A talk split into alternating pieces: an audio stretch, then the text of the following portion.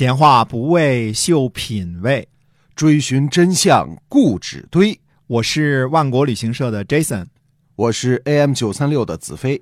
我们哥俩在新西兰跟您聊聊《史记》中的故事。好，各位听友，大家好，欢迎继续收听由新西兰万国旅行社 Jason 为您讲的《史记》中的故事。欢迎您把我们的节目呢分享转发给喜欢历史的朋友。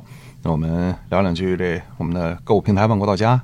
啊，好的，对我们做了一个购物平台叫万国到家啊，那么很方便，在微信里边呢点开了就可以买到新西兰的水果、海鲜、牛羊肉，就是奶粉，直邮到家的是吧？哎，对，到直接寄到中国家里去，然后支付呢也是人民币，非常方便啊。那么。嗯，希望您有时间去我们那儿逛逛，看看买不买？看人缘啊啊，看看这个，看我们这个人缘怎么样，是吧？啊，试试啊。哎，对，价格呢，非常的，我觉得非常便宜，真的挺便宜的，就是对的，跟国内比起来都都是便宜的哈。哎，对的，嗯，接着讲《史记》中的故事啊。好嘞，哎，提起张良呢，可以说是无人不知，无人不晓啊。我自己呢，读到刘侯。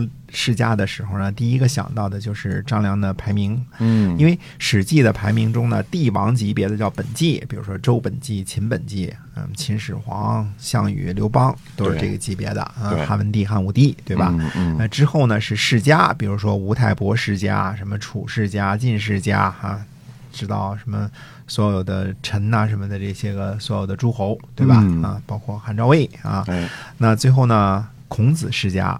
位列第十七，陈涉世家位列第十八，这两个呢属于被拔高的类别。说，呃，孔子呢也没有成为诸侯，那陈胜呢，呃，实际上是短暂的当了一下陈王，但是也很快就说不上是世家，对吧？那么。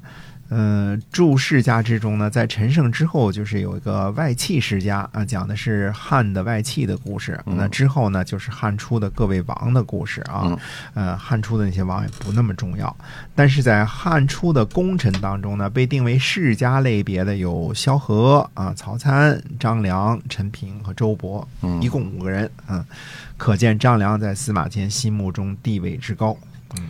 所以张良是被拔高到了诸侯级别的。是的，哎，张良祖上呢，武士相韩啊，就是相就是做官的意思啊。祖先呢，呃，最早也是韩人，也就是说，呃，如果追本溯源的话呢，应该是大的姬姓的一脉。那么春秋时期呢，晋国有个名臣叫张老，这是历史上记载最早的一个张姓的。呃，始祖啊，而韩国呢是脱胎于晋国，所以张氏呢很可能是脱胎于张老一脉。这个呢只是一个猜想啊。呃，张良往上呢，五代人都辅佐韩国啊，从韩昭侯那时候就是辅佐韩国了。那么秦灭韩国的时候呢，张良还年少呢啊，还没有出仕做官啊。那么韩国被迫的时候呢，张良家里还有三百个家童。可见当时呢，张家呢还是豪门望族。对，嗯，而张良的弟弟呢死了都没有好好的安葬，拿出全部的家财呢去寻找刺客，好为韩报仇。嗯，后来呢，寻得大力士和大铁锥啊，在博浪沙呢狙击呃秦始皇的车队，可惜呢只打中了副车。之后呢，秦始皇大锁天下，张良呢更改姓名，王逆下邳。那时候改个名字就能逃亡了，倒是不难。嗯，没身份证 是吧？查不出来，没照片儿。呃，张良在下邳的时候呢，发生了黄石公授书的事情。这事儿呢，天下人都知道，我们就不多啰嗦了啊。呃，张良得到的呢，这本书就是《太公兵法》啊。看来呢，张良把这本书呢给吃透了。张良在下邳的时候呢，为任侠，就是这个时候呢，呃，项伯呢曾经杀人，就藏在张良这里。最后是躲过一番祸事啊，这样呢，又过了十年，陈胜等呢起兵反秦，张良呢也聚合了百十来个少年。我们说这是时髦嘛，对吧？哎，听说呢，景驹立为楚国的假王，就想去投奔他。路上呢，遇见刘邦啊，带着几千人去攻击下邳以西，张良呢就跟随了刘邦。刘邦呢拜张良为旧将。大约就是弼马温的意思啊。嗯嗯，所以张良很早就认识并且追随刘邦了，是吧？哎，非常早。呃，这个时候呢，张良就多次用太公兵法中的计策呢游说刘邦。那刘邦呢觉得很妙，也经常呢采用他的计策。张良呢把这计策呢说给其他人听，那其他人呢都领会不了，对，听不懂，理解不了。张良呢就非常感叹的跟别人说说。沛公代天寿，就是说呢，说这个刘邦这个人呢是天寿的神武英明，所以张良呢就跟随了刘邦，不再去投奔景驹了。那张良是一直跟着刘邦吗？哎，不是，嗯，后来呢，刘邦在薛呢投奔了项梁，项梁呢立了楚怀王。这个时候呢，张良去找项梁，给项梁呢出了一个计策。张良说啊，说您已经立了楚国的后人。而韩国诸公子当中呢，衡阳君成很贤能，可以立为王。哎，这样呢可以树立同党。项梁呢，于是就派张良去找到了公子成，立为韩王，这就是韩王成。嗯，呃，让张良呢做申屠，嗯。就是类似宰相这个意思吧，申屠大官儿啊。那么项梁呢，给了韩王成和张良千余人去原来韩国的地方呢攻城略地。韩王成和张良呢攻下了数城，结果秦军一到，转眼又被秦军给夺了回去。嗯，最后呢，韩王成和张良呢就在颍川附近呢跟秦军打游击。那不都说这张良料事如神，计策无两吗？怎么给打成游击队了？哎，张良的计策和韬略呢，那那是没得说的啊，没有后来的事实证明啊。但是带兵呢，却未必能行。那记得拿破仑说过啊，说这个大意就是参谋呢是非常重要的，没有他们呢打不了胜仗。可是让参谋去单独带兵呢，却打不了一次胜仗。嗯，呃，可见这个参谋是一回事带兵呢是另外一回事术业有专攻啊，很可惜呢，让雄才大略的张良自己去带兵呢，结果就是被打成游击队。嗯。看来张良还是当参谋最得力啊！哎，我们趁这个时候呢，再说一说刘邦亲信当中的第一猛将啊，曹参啊。原来我们说过啊，曹参本来是沛县的典狱长，是沛县的豪吏。后来呢，跟随刘邦起兵。最初起兵时呢，曹参是个文吏，就是文官儿，所以曹参呢是以亲近侍卫的身份从军的。那么《史记》当中原文用的是中涓。啊，就是涓涓细流的这个涓这个词儿呢，原来指的是亲近服侍的人员，例如舍人、业者、郎中、宦官等等。到后来呢，就特指宦官了。那例如到了明清时期呢，中涓就成了太监的代名词儿了。那曹参从军之后，是否他也还是秘书之类的文官呢？嘿嘿，呃，完全不是。哦，呃，曹先生从军之后呢，开始带兵啊。他最初带兵攻击胡陵和方宇，这是丰邑以北的城邑啊。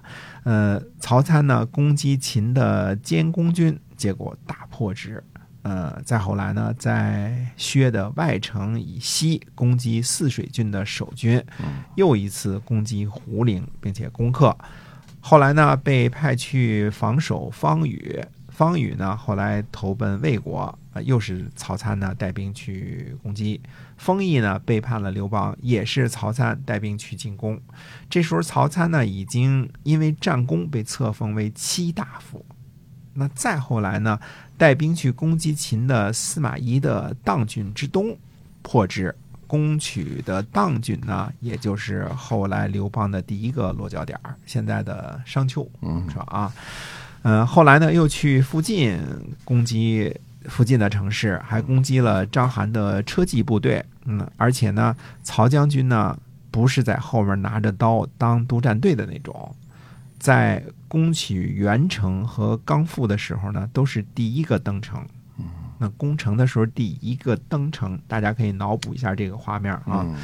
嗯，这是这就是曹参先生这个文官 干这事儿，是干这个的啊。呃，这个时候呢，他就被封为五大夫了。嗯，看出来这个曹先生特够勇悍的，他怎么也不像个文官呢。所以我说，曹参参军之后呢，就就跟变了一个人似的啊。之后呢，曹参又追随北救齐国于东阿。出击呢？章邯军啊，攻陷了陈啊，呃，这个陈应该不是我们平常讲的河南的那个陈啊。那么攻击秦军呢，一直到了濮阳，后来呢又攻击定陶，攻击临济，并且攻取，在南救雍丘，攻击李由军，破之，杀李由，俘获了秦侯一人。嗯，李斯他儿子是被。曹参先生干掉的，嗯，再后来呢，秦军呢破项梁，曹参呢跟随刘邦去了当郡。这时候曹参呢已经被封为直播，啊，直播是个什么官？嗯，不知道。号为建成军，升迁为七公，归属当郡。啊，所以他一路都是猛将啊。哎，那再之后呢，曹参又跟从攻击东郡郡尉的军队，啊，破之城武南，攻击王离所属的军队于。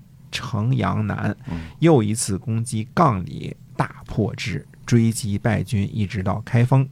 那么刘邦呢？拿下陈留之后的下一个目标就是开封。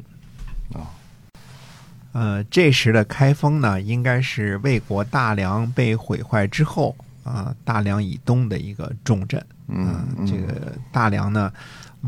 笼统的说，大梁就是开封。实际上，大梁城跟开封城还是两码事儿。呃，那大梁呢，已经被水淹了嘛，给破城了嘛。那现在开封呢，变成一个重镇啊。呃，他俩离得非常非常的近啊。原来大梁就是在开封等附近土地的基础上修建的嘛。嗯嗯。那么曹参呢，在这里攻击秦赵奔的军队，就把赵奔呢围在了开封城。嗯。又西去呢，在曲域攻击杨雄的军队，呃，破之，俘获了秦军司马和御史各一人。嗯，曲域呢位置在大梁正西，呃，杨雄率领的呢也是一支不小的军队。之后呢，刘邦的军队呢下轩辕，啊，轩辕县的位置呢在今天的新郑县以内，这就是传说最早皇帝兴起的地方啊。呃，那么。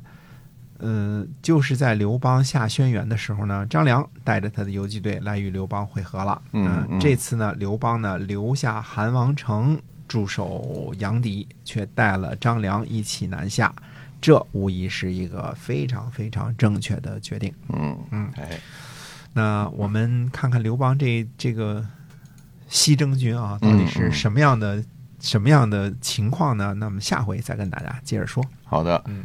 感谢大家收听由新西兰万国旅行社 Jason 为您讲的《史记》中的故事，欢迎您的订阅和分享，我们下期再会，再会。